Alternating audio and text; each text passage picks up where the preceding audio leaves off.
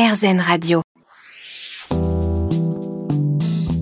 La planète des sages. Stéphane Basset. Vous êtes sur RZN Radio, Michel Fugain est notre invité.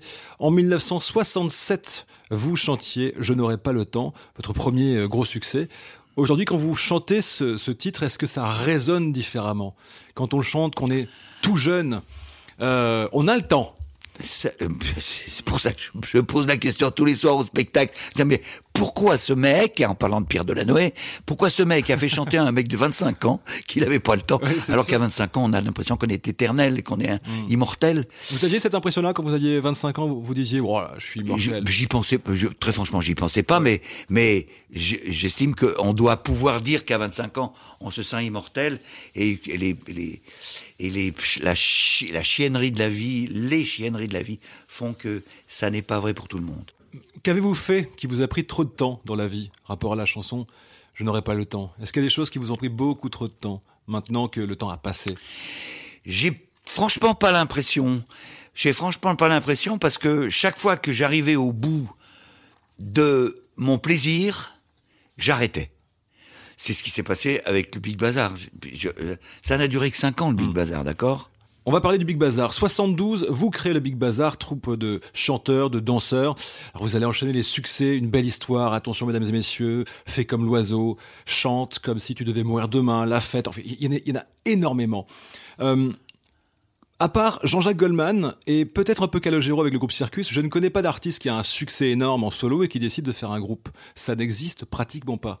Pourquoi vous avez choisi de partager la scène alors que vous auriez pu continuer à être une, vedette solo, comme on disait à l'époque? C'est-à-dire un mec qui s'emmerde C'est probablement ce que vous auriez fait aussi. C'est pas possible. D'abord, c'est pas dans mon ADN. Hmm.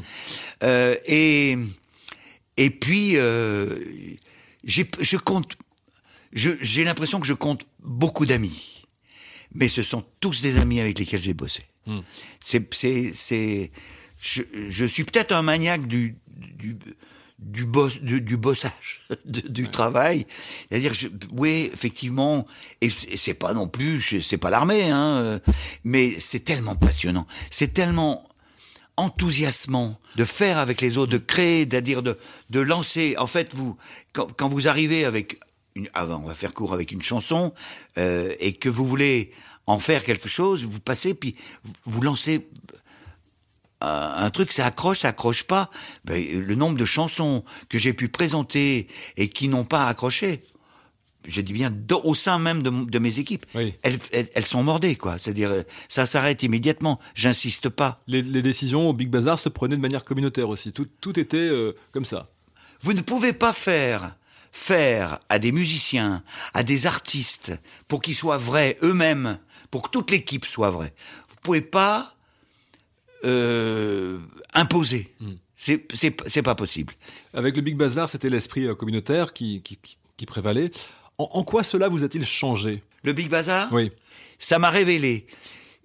Et tout ce que j'ai appris, je pourrais, ça se résume dans une déception. Une déception.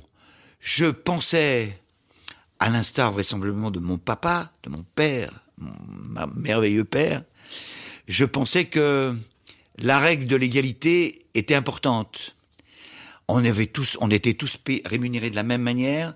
C'est-à-dire, on touchait, on est parti à 250 balles, c'est-à-dire 30 euros. Et on est arrivé, le, cachet suprême qu'on a pu avoir à la fin, même malgré le succès, c'était 60 euros. C'était 60, euh, 600 euh, francs, c'est-à-dire euh, quoi, 80 euros, quelque chose comme ça.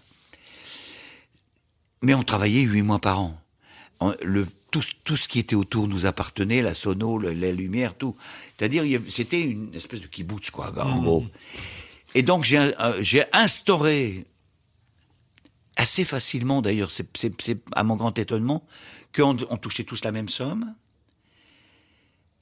Et ce qui, est, ce qui me paraissait être les, la base de l'égalité.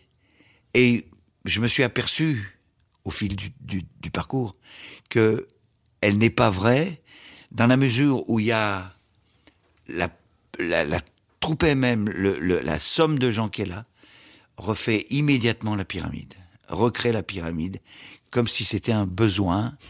C'est-à-dire que d'un coup, c'est les mêmes qui vont au charbon et les autres suivent.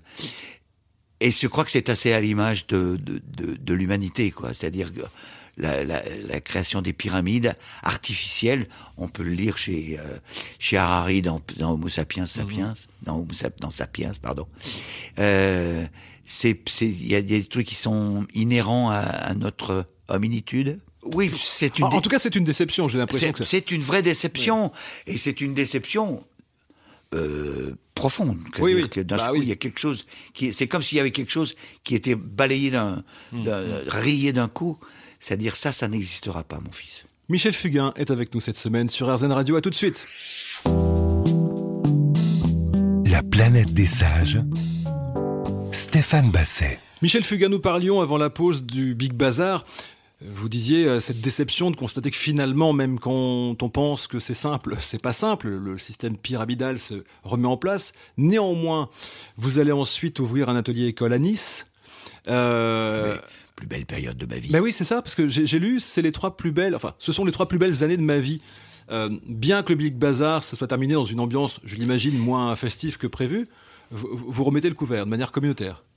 Oui, mais c'était un atelier de travail, hmm. c'était c'était formation.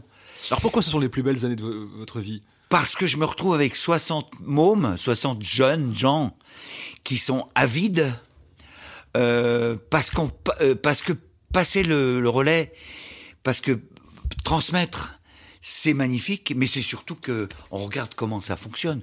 On regarde, j'ai vu euh, c'est l'image que j'utilise, mais j'ai vu des lampes s'allumer comme ça.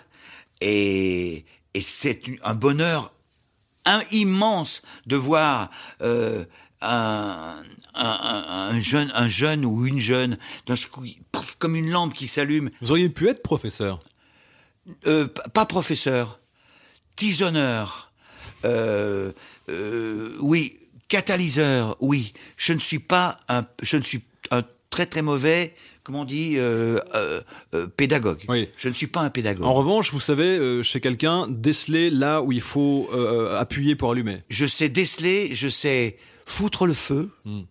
je sais être contagieux. Voilà. C'est et je pense que c'est le plus important d'ailleurs, parce que la pédagogie implique des règles. Hmm. Et que je crois que, en ce qui concerne la chose artistique, quelle qu'elle soit, c'est d'abord la liberté, c'est d'abord la liberté d'être. Il, il, faut d'abord, et je l'ai dit, je l'ai dit souvent et je le redirai encore, c'est se mettre à poil. Il hmm. faut être à poil. Alors Michel Fugain, dans les années 80, est-il exact? Que vous êtes parti vous installer aux USA pendant quelque temps?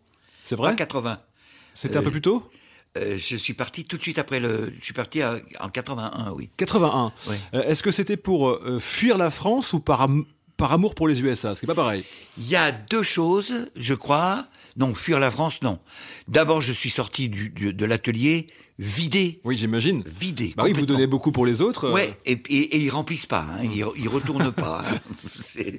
Ils, ils rentrent pas. Oui, à un moment, vous êtes offert les ciels américains, les grands espaces pour respirer un peu. Pas du tout. Je suis allé à Los Angeles parce que j'étais intrigué par la musique, hmm. euh, la musique californienne. Hein, la musique West Coast. La, la musique West Coast et je disais merde, il faut que je vois, il faut que, il faut que je, je me baigne dedans.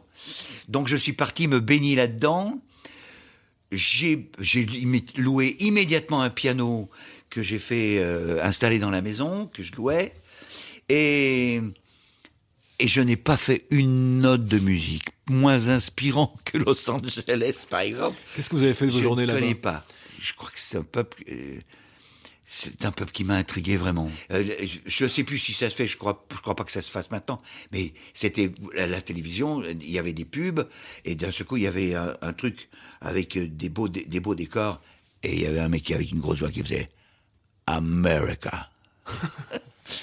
J'ai fait ces mecs-là. C'est un truc à faire des cauchemars, ça, quand ah, même. putain. C'est un, un, peuple un peu particulier, quoi. Mm maintenant je le, je, que je le connais mieux euh, et, et, que j'ai tiré les conclusions, je, je, me méfie un peu de ce peuple.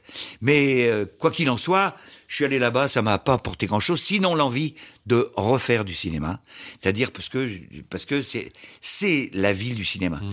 Ça c'est c'est d'ailleurs fascinant euh, le comment comment c'est c'est une usine, c'est c'est vraiment euh, eux, ils appellent ça l'industrie. Ils appellent ça l'industrie. Ils ont raison. Hmm. D'ailleurs, on le voit. Tous les mecs qui sont qui sont euh, euh, bankable actuellement, ils ont tous commencé môme à, à, 5-6 ans. Hein. Hmm, hmm, Et puis tac tac tac, ils cultivent une espèce de pépinière jusqu'au moment bam bam bam bam de, de de rôle en rôle, ils les font grossir, ils les font grandir.